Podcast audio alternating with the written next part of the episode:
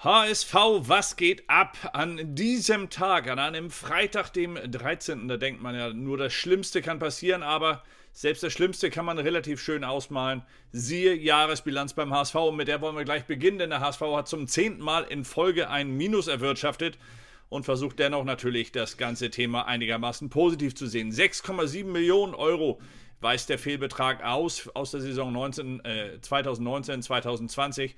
Und der HSV betonte in Persona Frank Wettsteins, dem Finanzvorstand, dass natürlich dieses Minus vor allem auf die Corona-Pandemie zurückzuführen sei.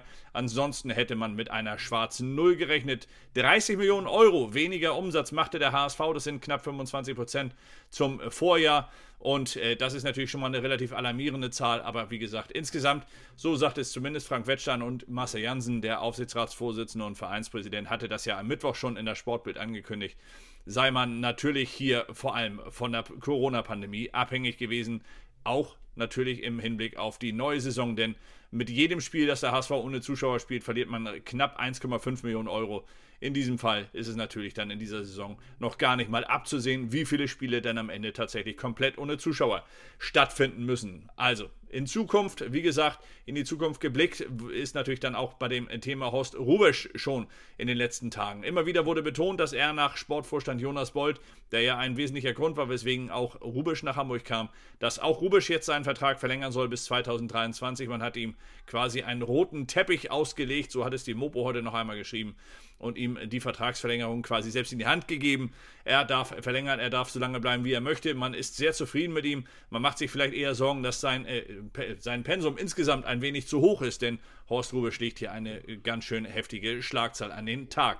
Insgesamt, das ist dann auch die Frage, ist noch nicht klar, wie lange Rubisch bleibt. Er soll aber, und das ist der äh, Gedanke dahinter, auch schon in seiner Zeit jetzt hier beim HSV anfangen, seinen Nachfolger dann am Ende einzubauen. Er selbst ist ja 69 Jahre alt, also insofern ist es mit Sicherheit dann auch irgendwann bei ihm mal an der Zeit, dass er sagt, er möchte sein Leben ganz ohne Stress und vor allem ohne Fußballstress genießen. Ja, eine starke Aktion in diesen Tagen gibt es äh, auch beim HSV. Man hat hier ein Soli-T-Shirt auf den Markt gebracht, zusammen mit dem Verein unter der Aktion HSVer für Hamburg. Hat, äh, haben die HSV-Fans hier mit dem HSV zusammen ein T-Shirt auf den Markt gebracht für 18,87 Euro, überraschenderweise und der Gesamterlös geht dann den notleidenden Firmen aus dem HSV-Umfeld insbesondere zugute. Er soll den Firmen helfen, diese Phase ein wenig schadloser oder zumindest ein wenig erträglicher zu gestalten.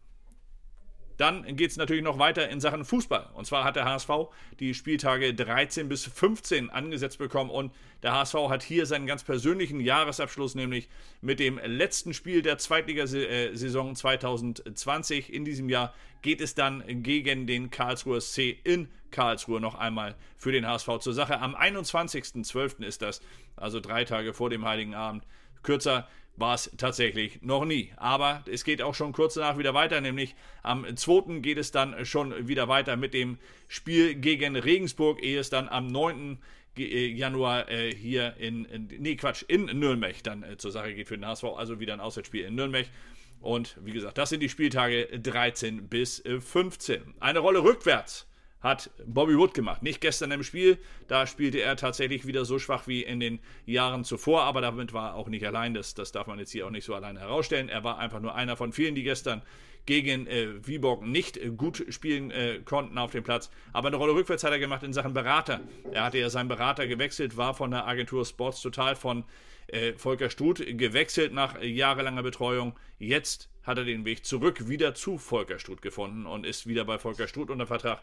Mal sehen, ob es ihm dann am Ende hilft, denn ein, sein Weggang, so war er zumindest in den letzten Jahren immer wieder kolportiert worden, hätte auch dem HSV helfen können. Vielleicht ist ja da im Winter noch einmal etwas möglich und der HSV spart noch ein wenig Gehalt ein. Ja, den größten Fehler hat Dennis Aogo gerade zugegeben. Und zwar habe er den in den 2010ern gemacht, und zwar als ihm Juventus Turin ein Angebot machte und er anstatt nach Italien zu wechseln hier beim HSV blieb. Er hat in dem Radiopodcast Sektion Radioverbot hat er noch einmal darüber gesprochen und bei OneFootball ist das Ganze noch einmal anzuhören. Auf jeden Fall erzählt er dort, warum er nicht nach Turin gewechselt ist und erzählt natürlich auch von einer Zeit, in der beim HSV noch nicht davon auszugehen war, dass der HSV immer in zweite Liga spielt. Im Gegenteil, man hoffte damals ja noch darauf, dass man die große Europapokalzeit aus den 80ern nochmal aufleben lassen könne. Ja, hätten wir gewusst, was danach kommt. Ich glaube, auch Dennis Aogo hätte Juventus Turin damals definitiv nicht abgesagt. Ein Fehler hat auch leider Stefan Ambrosius gemacht und zwar im Testspiel der deutschen U21-Nationalmannschaft gegen Slowenien. Er war gerade erst eingewechselt worden, da trat er seinem Gegenspieler schon so auf den Fuß, dass dieser fiel.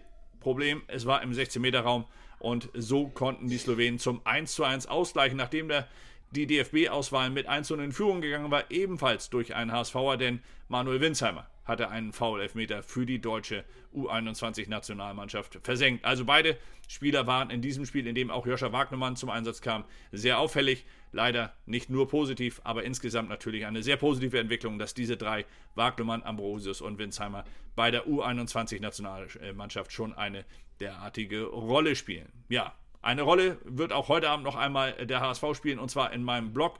Dort wird es natürlich dann vor allem auch nochmal um die Zahlen gehen, die heute kolportiert wurden vom HSV in dem Jahresbericht, der heute veröffentlicht wurde.